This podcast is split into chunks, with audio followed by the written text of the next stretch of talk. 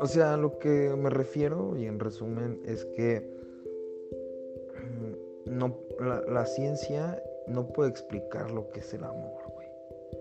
O sea, porque ver el amor desde esa visión de que la oxitocina y ese pedo, güey, no involucra nada.